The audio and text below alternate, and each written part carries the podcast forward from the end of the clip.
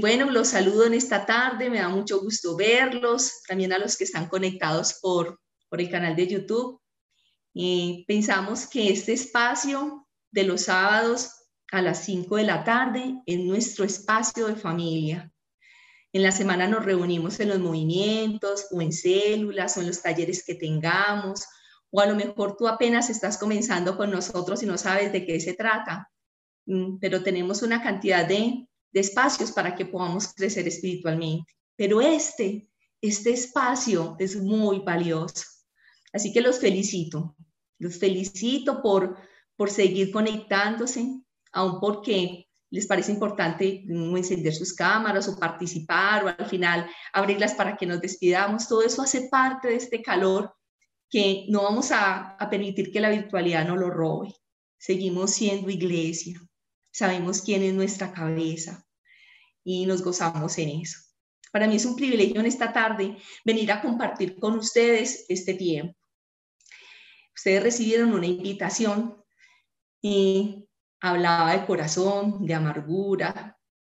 Y uno dirá, bueno, sabemos que la amargura no es nada bueno, ya hemos eh, tratado temas acerca de ello, pero yo vengo a inquietarte, eh, a lo mejor para que la conclusión que hoy saques es que la amargura es algo que tú y yo no vamos a poder evitar del todo. Por ejemplo, eh, yo te planteo lo siguiente, aun siendo dirigido y acompañado por Dios, ¿Te has encontrado en medio de situaciones de conflicto o te has topado con diversas dificultades o a veces sientes eh, que los problemas de la vida te alcanzan y a duras penas alcanzas a reflexionar, wow, si todo parecía tan dulce y te preguntas, ¿cómo pasó tan rápido a lo amargo? Pero si hacía solo un poco, estaba tan firme eh, tan firme me sentía que podía decir, estoy afirmado como un monte fuerte y no seré jamás conmovido. ¿Te has encontrado en momentos así? Yo sí. Muy seguramente te puedes identificar con algo de lo que te estoy diciendo. Y aunque sabemos que somos hijos de Dios y pueblo suyo, vamos a sobrepasar por esos momentos, por momentos amargos. Y para comprender mejor de qué se trata, hoy vamos a tomar como referencia eh, al pueblo de Israel, ¿sí? Al pueblo de Israel y su paso por el desierto, quitando la amargura del corazón. ¿Cómo estás viviendo tú, Mara? ¿Cómo lo estás viviendo? Para que podamos entonces comprender de qué se trata, vamos a la porción de la escritura, a Éxodo 15, 22, 27. Y dice así, e hizo Moisés que partiese Israel del mar rojo y salieron al desierto de Shur. Y anduvieron tres días por el desierto sin hallar agua y llegaron a Mara. Y no pudieron beber las aguas de Mara porque eran amargas. Por eso le pusieron el nombre de Mara.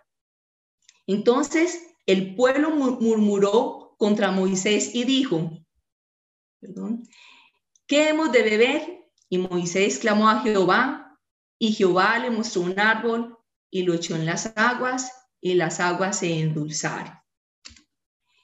Continuamos. Y así les dio estatutos y ordenanzas, y allí los probó.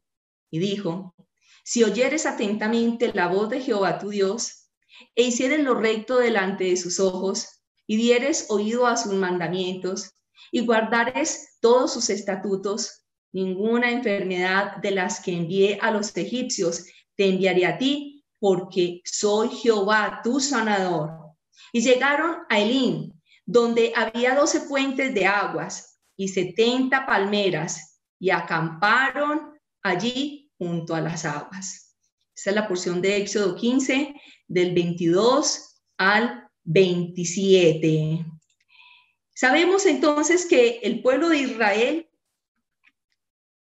estaba atravesando por un desierto. Venían de salir de esclavos de Egipto. 400, eh, más de 400 años estuvieron allí cautivos. Este pueblo estaba compuesto por hombres, por mujeres, por niños, por ancianos. Eh, además llevaban consigo ganado. Imagínense lo que podía significar. ¿quién pudiera culparlos por sentir la necesidad de beber agua en el desierto? A lo mejor si tú hubieras tenido como ofrecerles agua, se las hubieras ofrecido. Venían tres días de camino. Aunque la nube los acompañaba, la nube que era la protección que Dios había prometido sobre ellos, los acompañaba y les daba sombra. Y tenían también en la noche la columna de fuego que los calentaba. Necesitaban tomar agua, necesitaban beber. Ya sabemos lo que pasa cuando en nuestro organismo no, no tomamos líquido. Por ejemplo, yo en este momento tengo que hacerlo. Y pensar entonces en, en esto que ocurría, eh, el clima pesado, tras de caminar día y noche, necesitaban refrigerarse. Y a primera vista las aguas de Mara eran la solución. ¿Cuántas expectativas tendrían de llegar a un lugar así? A una laguna, aunque sea un charco, pero con agua para sus familias, para sus hijos y para sus ancianos. Y llegar a este sitio debe haber sido un momento sublime.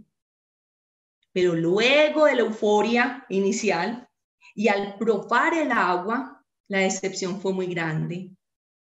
¿Qué pensarían ellos en esta situación? ¿Sería tal vez una burla del destino? ¿Sería que, entonces Dios ya se olvidó de ellos? Y el desánimo ganó terreno ganó terreno a la amargura. No tardó en llegar al corazón la amargura. Junto con la amargura también entonces llegó la murmuración y el arrepentimiento de haber salido de Egipto. Se arrepintieron de haber salido de Egipto donde, donde estaban siendo eh, maltratados, eran esclavos. Y la necesidad de culpar a alguien apareció, a Moisés. Y por supuesto, junto con él, a Dios, por lo que había hecho. ¿Se identifican un poco con esta historia?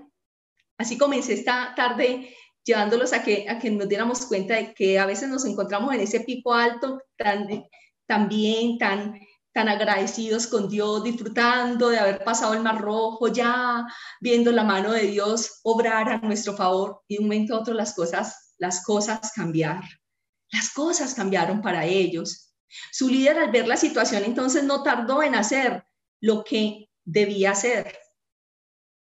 ¿Qué era lo necesario? Orar. Y el resultado se dio antes, antes de lo que se imaginaban, o sea, muy rápido. Quiero contarles un poco acerca de lo que significa Morá. Mará, perdón. Y, y Mará, eh, sí, significa amargo, ese fue el nombre que le pusieron los hijos de Israel. Pero pensemos en Mará como aquello que destruye la utilidad del agua. Es como la, la vida humana envenenada por ella. Esto significa Mará. Cuando dejamos de confiar en Dios y en su bondad y solo vemos nuestros recursos limitados, podemos amargarnos. Ustedes recuerdan lo que dice Hebreos 12:15, lo hemos leído en temas relacionados acerca, acerca de la amargura. Pero yo los invito a que lo volvamos a leer, aunque no es el centro de, de nuestro tema hoy, pero sí nos hace una advertencia muy fuerte que no podemos olvidar. Hebreos 12, 15. Mirad bien, no sea que alguno deje de alcanzar la gracia de Dios, que brotando alguna raíz de amargura os estorbe y por ello muchos sean contaminados. Wow, la contaminación que tenían también estas aguas. Eran aguas amargas, ya estaban todas contaminadas. Y esta es la advertencia, ¿cierto? Entonces que ninguna raíz de amargura brote en nuestro corazón, pero además que no corrompa a otros, que no corrompa a muchos. Y al igual que los israelitas, cuando enfrentamos circunstancias amargas, empezamos, ¿saben qué? A dudar de la mano de Dios. Empezamos a dudar de lo que Él puede hacer a nuestro favor. Empezamos a dudar de su poder. Y podemos atribuir características negativas a Dios. Sí, empezamos a pensar mal de Dios. Por supuesto que esto es pecado. Y por supuesto también que esto no acarrea nada bueno para nuestras vidas. Empezamos a acusarlo como si él hubiera obrado mal. Y al igual que las aguas de Mará, que eran inútiles porque eran unas aguas contaminadas, La amargura de nuestro corazón nos hace inútiles. Eso es lo que hace la amargura en nuestro corazón. ¿Saben por qué? Porque no podemos llevar fruto. No podemos llevar fruto para el reino de Dios. Pero lo más hermoso es saber que Dios sanó. Dios sanó esas aguas. Y de eso vamos a seguir compartiendo esta tarde. Y son varios puntos que quiero tocar. Aquí está entonces el pueblo de Israel pasando por toda esta situación, llegaron a Mará y allí se dieron cuenta entonces que estas aguas no las podían consumir. En época de pruebas podemos elegir uno de estos tres caminos. Pensemos en las pruebas como esto que eh, estaba viviendo el pueblo de Israel. Una de ellas es que nuestra actitud puede ser resignación y pensar que es cuestión de suerte. No me tocó a mí. Y asumimos una actitud de, oh, pobrecito yo, o tan de malas yo, o sí, era lo de menos, esto me debía haber pasado, antes se demoró por llegar, o entonces esa resignación viene también con pesimismo. O podemos eh, asumir otra actitud, una actitud de eh, podernos amargar y resentirnos. Y esto deteriora nuestra relación, nuestra relación con Dios. Pero también podemos acercarnos más a Dios, sabiendo que Él tiene un propósito y pasar, un propósito y pasar por las aguas amargas nos va a llevar a esas aguas dulces. Son tres, tres caminos que podemos eh, elegir.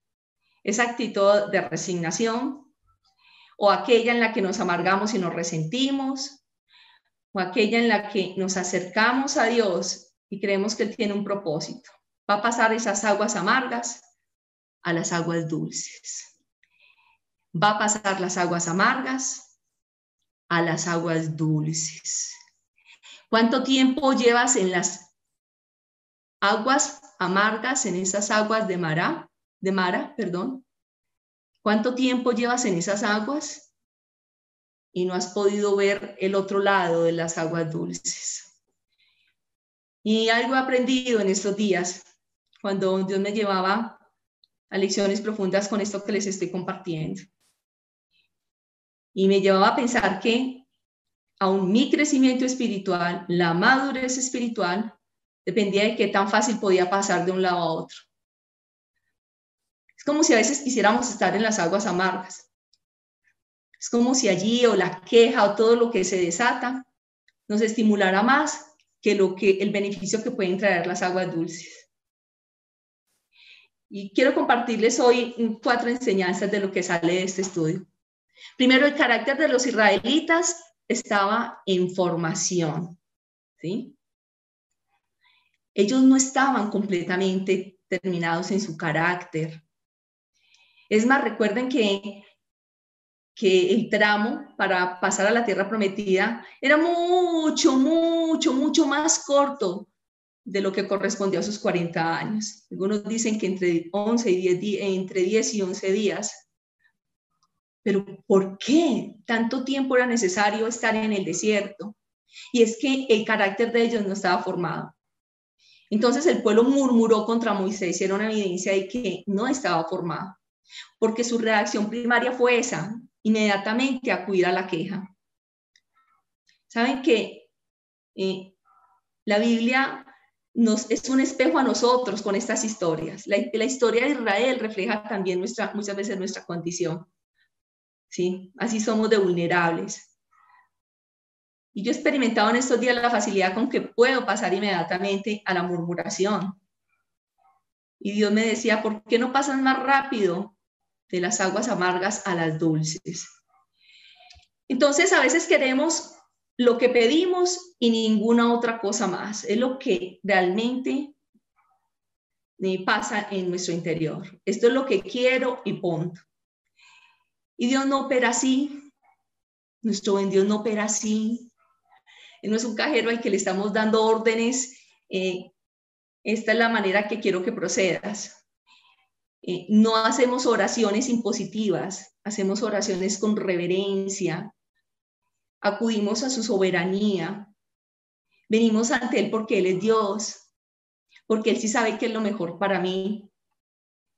Pero eso es lo que pasa cuando, cuando un carácter está todavía en formación, cuando estamos inmaduros espiritualmente, es que nos centramos a pedir, pero lo que queremos.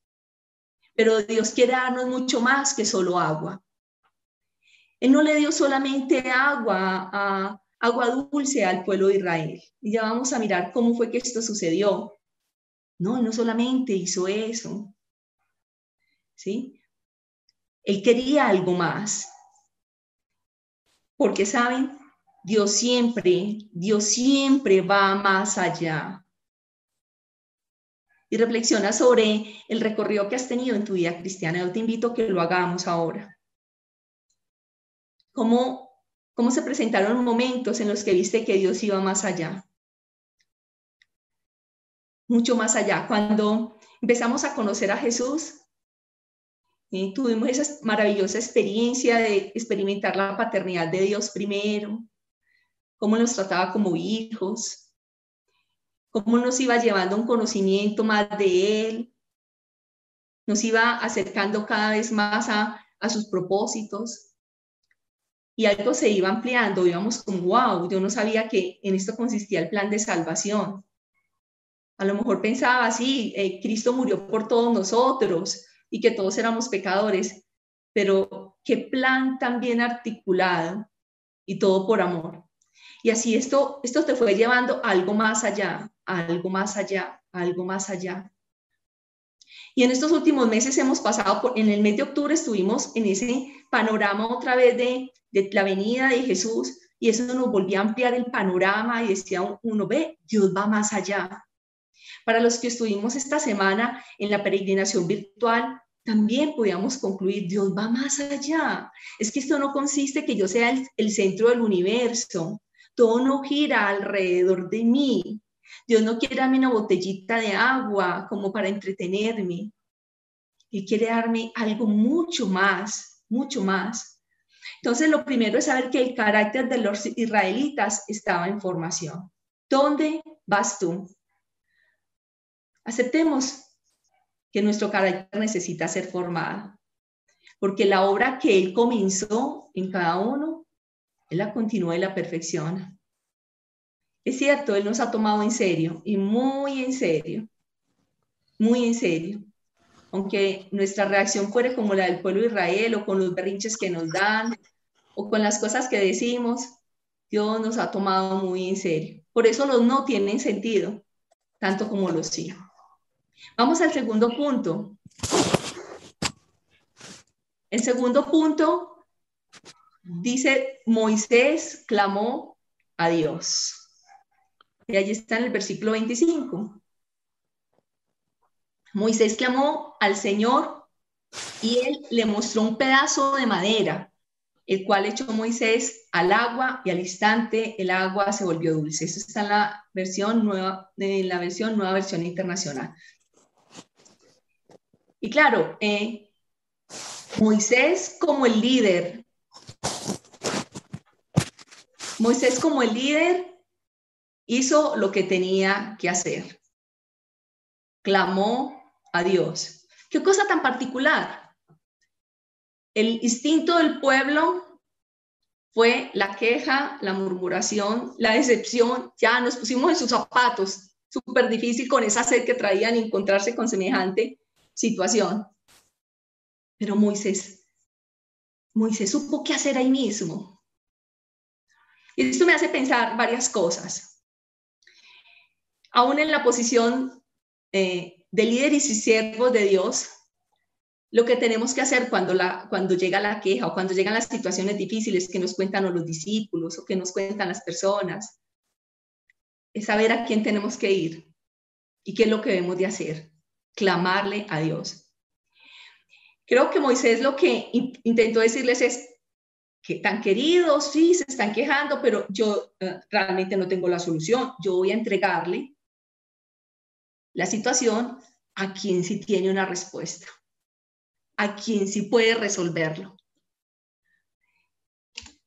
Dios tenía un medio especial para endulzar lo amargo, un árbol de madera estaba estudiando un poco más sobre esto y en ninguna parte se han encontrado propiedades de cómo eh, un árbol, pues la madera que tiene el árbol, eh, lo, que lo, lo que lo compone, tenga efectos de purificación sobre el agua. Hay varios relatos bíblicos donde profetas recibieron la instrucción de Dios y las aguas fueron sanas. En este caso, la instrucción era entonces que cogiera ese árbol, ese pedazo de madera y lo pusiera dentro de las aguas. ¿Por qué? Porque Dios no lo hizo de repente. Si también es una forma de escuchar, eh, sí, de responder una oración que él escucha. Moisés clamó a Dios, Dios podía responder y las aguas podían ser purificadas, como cuando Elías oró para que lloviera y solo llovió. Pues bien, esta relación me encanta. Y es que esto nos recuerda que la obra de Cristo en la cruz es lo que endulza el corazón frente a los insabores de la vida. Es como si viéramos ah, la obra de Cristo en la cruz, porque en sí no es la cruz. La, cruz como tal no tiene ningún efecto salvífico, ni, ese, ni la cruz es la que te mejora la vida, ni te guarda los peligros, la obra de Cristo en la cruz. Imagínense en la obra, entonces esa cruz representa la obra de Cristo en ella, tocando esas aguas donde se produce un cambio. Me encanta esta forma como, como el contenido eh, bíblico de, del Antiguo Testamento viene dando un hilo y va tipificando lo que después vamos a entender, entender del plan de salvación. Porque así hay muchos, muchas otras relaciones.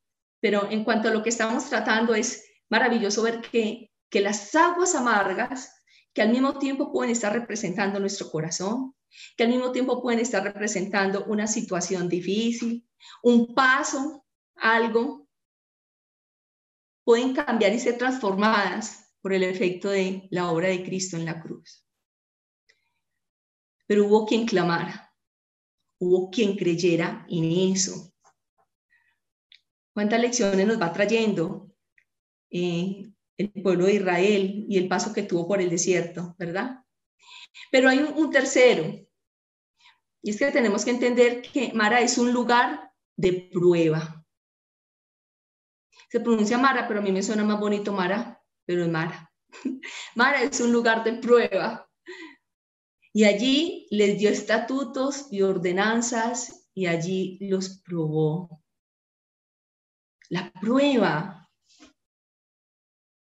¿Cuál era la prueba que tenía que pasar el pueblo de Israel?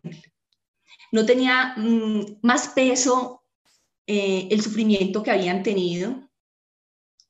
Y aquí te quiero poner a pensar un poco sobre esto porque porque pareciera que este fuera el escondite muchas veces que asumimos, allí nos metemos como si una trinchera, como si a, Dios mismo le tuviéramos que decir, es que por todo lo que yo ya he pasado en mi vida, eh, ya fue lo suficiente, o sea, ya tantas cosas tan difíciles, eh, ya, ya como que pasé lo que tenía que pasar. Eh, Israel tenía muchas evidencias, 400 años de esclavitud era muy duro, ¿no? Con la sensación que su Dios los había abandonado. A lo mejor viviendo de una promesa que solo habían escuchado pasar de generación en generación. Va a tener que seguir sufriendo. ¿Cuál pudiera ser tu discurso a Dios cuando se vuelven a repetir algunos ciclos? Cuando vuelve otra situación difícil, uno dice, otra vez Dios, pero ¿dónde quedaron tus promesas? ¿Qué sabemos Dios, Dios? ¿Qué es lo que Él sigue probando en nuestro corazón? ¿Cuáles son los estatutos y ordenanzas que Él tendrá para protegernos y guardarnos? De lo que sí estoy segura es que un plan perfecto Dios sí tiene con todo lo que va pasando. Y la vida continúa. Llegó la pandemia, algunos pensamos, pensamos ya que Cristo venía, y eso no quiere decir que no vaya a venir porque no se ha manifestado en ese tiempo, no, él sí va a venir, lo que no sabemos es exactamente cuándo. Algunos pensamos entonces que, las cosas iban a cambiar, bueno, se han cambiado bastante, pero de tal forma que la gente ni volvería a salir y que tendría tanta desconfianza hasta de montarse en un avión. No, la gente volvió otra vez a creer y a confiar. La gente volvió otra vez a su estilo de vida.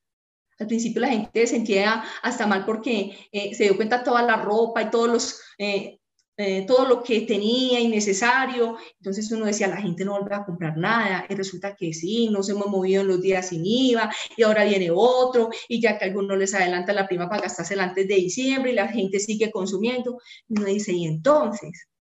¿Cuáles eran las lecciones? Seguro que cada uno tiene atesorado aquello que Dios claramente le habló. Le habló. A mí me habló también pero tenemos que seguir siendo probados precisamente por esto. Tenemos que seguir siendo pasados por el, por el cincel o la forma como le está tallando nuestro, nuestro carácter. No son los hechos los que nos alteran, sino la interpretación que les damos a ellos. Y es que eh, esta es la prueba eh, que nos muestra que la perspectiva de Dios es muy distinta a la nuestra. Sus pensamientos son más altos que los nuestros, recuerda.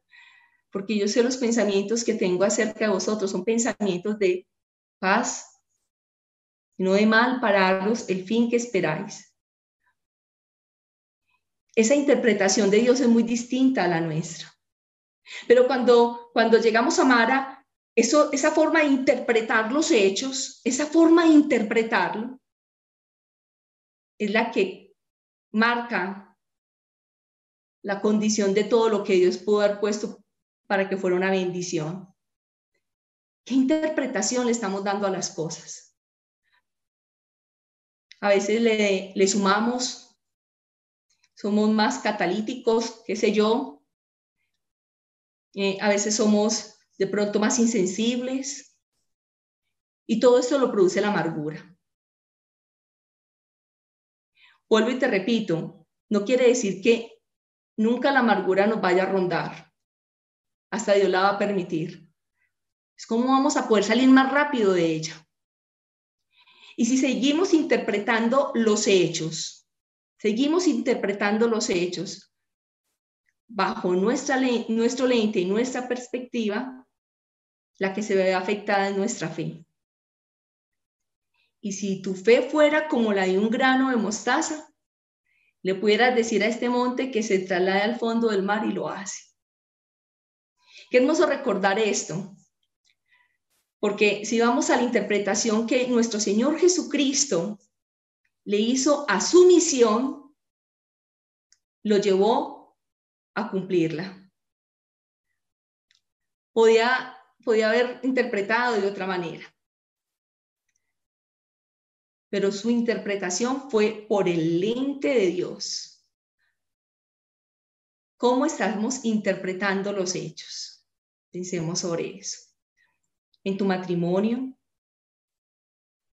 hasta tal punto de decir, esto no va a durar más. Es que no hay otra opción. O sea, te inundaron las aguas amargas. Por ningún, por ningún lado ves el árbol ni el ni la cruz para, para poderla introducir allá, allí, si es que así lo estamos visualizando, o con tus hijos. ¿Sí? ¿Qué hice yo para merecer esto? Empiezan esas raíces de amargura ya a crecer. O con tu trabajo. No vemos la posibilidad de aguas dulces con esta situación de pandemia, donde la crisis económica golpea y ahora Felipe nos lleva a que oraremos una vez más orando por, por, por nuestra provisión, la provisión más bien que Dios nos ha dado. ¿Qué interpretación de los hechos? ¿Le sumamos? ¿Le restamos? ¿Le añadimos? Mara, Mara es ese lugar de prueba. ¿sí? Mara es ese lugar de prueba. Y el cuarto punto de lección de hoy es que te llevo a que te prepares para el Esa parte nos emociona, con esa debemos de haber empezado y no quedarnos en, en, la lección de la prueba, ni que todavía mi carácter necesita ser formado. Dice entonces el versículo 27, y llegaron a Elín, donde había 12 fuentes de agua, de aguas, y 70 palmeras, y acamparon allí junto a las aguas. La descripción de esto creo que no se acerca ni siquiera a la imagen que allí, porque no consiguió una de 70 palmeras. Pero habían 12 fuentes de aguas en medio del desierto. O sea, no era cualquier cosita. Ya no es un chaquito de agua dulce. No, te voy a dar más, más. Y hay sombra. Además de eso hay sombra para que puedan acampar allí. Necesitamos prepararnos para el IN. Se nos volvió tan costumbre estar en Mara que se nos está olvidando esta otra parte. Como que más fácil vivamos aquí con espíritu autoconmiseración en Mara y amargados y echados al dolor. Y no estamos aprendiendo la lección. No la estamos aprendiendo. El que, el que te conduce a Mara también te llevará al oasis. Lo creemos. Pero miren, es cuestión de tiempo, de madurez y de fe. Los estudios que se han hecho en este tiempo, mm, desde el chequeo de la salud mental, de todos los que hemos estado pasando esta pandemia, sabemos que todo el mundo está pasando las mismas circunstancias. Eh, dispararon los indicadores de la gente que, ha perdido el sabor de la vida. Cuando leía parte de, de esta investigación, yo entendía más bien que si ha perdido el sabor de la vida, hay amargura. muchas personas que en este tiempo están amargadas. Más fácil trasladárselo a la pandemia. Pero ¿qué tal si pensamos si fue que se dispararon una cantidad de cosas que venían allí como arrocito en bajo? Y si estábamos siendo probados, pues Dios aprovechó a sacarlas, porque había que ponerlas en orden. Y si hay que ponerlas en orden, es porque sobre ellas el Espíritu Santo quiere actuar. Y sabemos que el Espíritu en nosotros produce cosas maravillosas. El Espíritu que se movió sobre las aguas el espíritu que levantó a Jesús, que levantó a Jesús de los muertos es el mismo espíritu que opera en nosotros. Y ese mismo espíritu es el que quiere levantarnos de los estereotipos y de los esquemas que se han vuelto disculpa en este tiempo.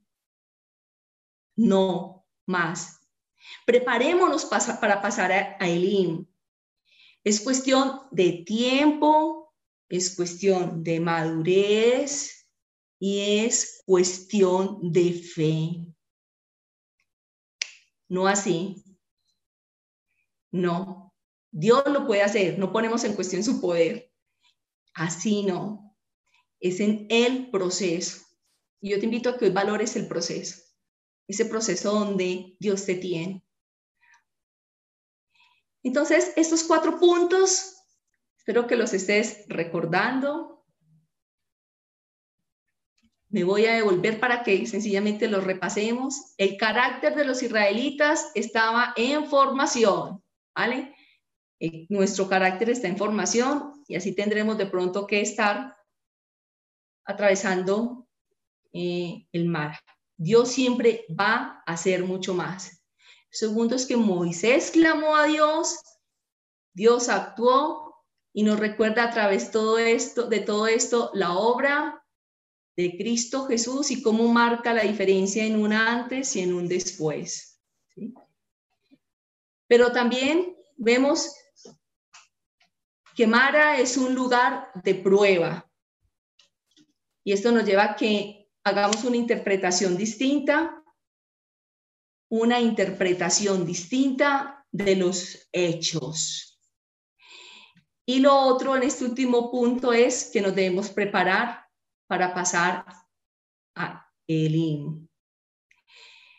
Y concluyendo, podríamos entonces decir, en primera instancia. Pasar por las aguas amargas es el trayecto que Dios usa para llevarnos a Elim, a fin de que hallemos descanso en la completa suficiencia y provisión de Cristo. Señor, gracias por esas aguas amargas que me están llevando a las otras, a las dulces. Y pueden llegar así como en un momentico, como, hoy, y tú vas a decir, en el nombre de Jesús, paso por la obra de Cristo, paso a las aguas amargas. De esta misma situación, tengo que ver que lo dulce, yo no me puedo caer en lo amargo. Pero descubriremos que descansar en Jesús traerá el consuelo del Espíritu Santo, que hará que el padecimiento más amargo sea soportable.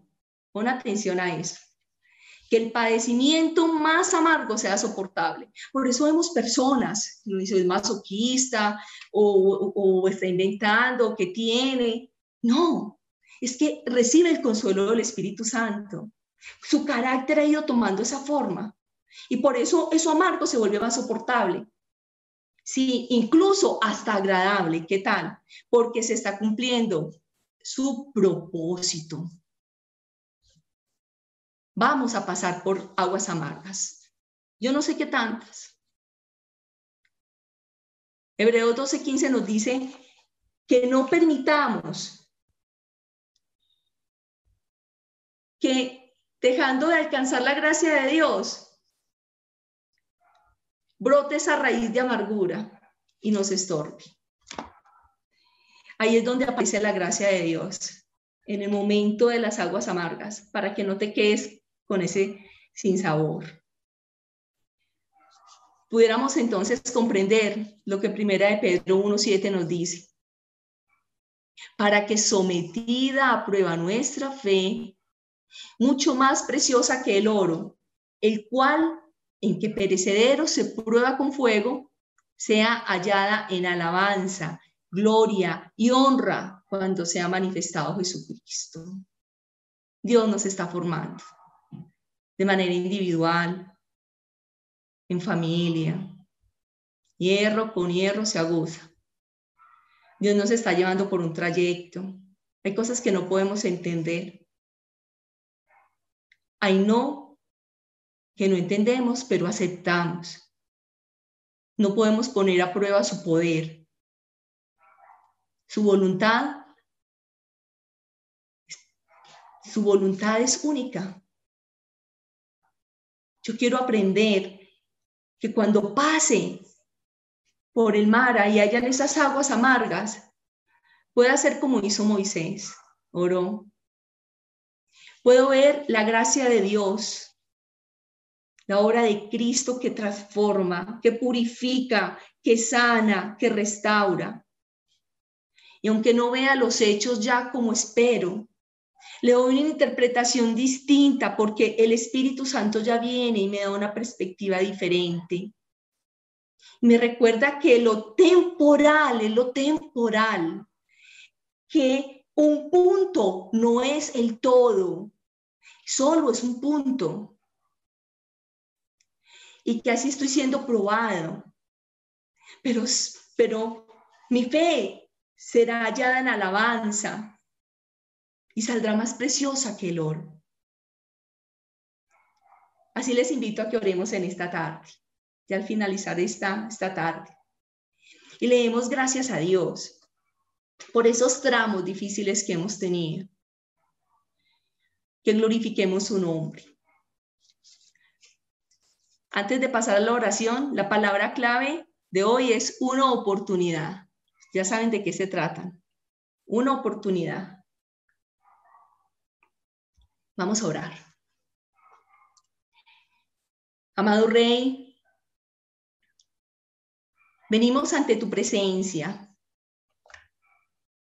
porque tenemos que hablar seriamente de algunas cosas.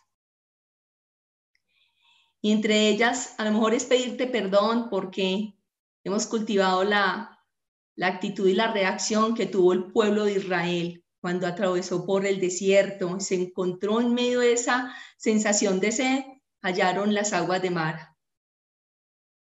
Seguro era muy difícil para ellos en la situación que estaban. Pero desconfiaron de ti como yo muchas veces lo he hecho. He desconfiado de las promesas que me has dado y lo que tú dices acerca de ti, lo que tú dices acerca de mí, lo que tú dices acerca de la iglesia. Hoy venimos ante tu presencia, convencidos que tú puedes transformar las aguas amargas en aguas dulces. No queremos quedarnos ahí, pero queremos aceptar las lecciones que la prueba trae a nuestras vidas. Bien sabes que tenemos una forma de interpretar los hechos. A veces le ponemos más, a veces exageramos. Es como si la autoconmiseración nos estimulara a algo y nada bueno trae. Es por eso que ahora centrados en la obra de Cristo, en el sufrimiento que Él llevó el peso que generaron mis pecados sobre Él. Me tiene que llevar, Señor, a humillarme para recordar que el regalo más grande nunca será quitado, pero que es efectivo si yo pongo mi confianza en el Hijo de Dios. Mi vida a veces parece tan inútil como las aguas amargas pero es porque en mi corazón hay amargura y he contaminado a otros. En el nombre de Jesús te suplicamos que esto sea quitado. Quítalo, Señor. Y yo te invito a que así lo declares en el nombre de Jesús. Que tú puedas decir en el nombre de Jesús toda amargura, toda raíz de amargura que en los últimos días se me haya pegado, desarrollado, qué sé yo, es quitado. Señor mío, aquí estoy suplicando tu ayuda. Yo visualizo sobre esas aguas amargas la gracia de Cristo representada en aquella cruz. Yo la visualizo. Solo una palabra tuya será suficiente, lo dijo aquel centurión cuando estaba orando por la sanidad de que le solicitó al maestro. Solo una palabra tuya, Señor. Creemos que solo es un toque tuyo y todo se transforma, que todo cambia. No queremos ni respirar amargura, ni emitir amargura, sino agua dulce, las aguas dulces transformadas por la presencia misma del Cordero de Dios. Por eso te estamos bendiciendo y te estamos alabando, oh Rey maravilloso estamos dando gracias y aceptamos esos tramos que estamos viviendo. Dale gracias a Dios por eso difícil. Seguro que muchos de nosotros lo están viviendo.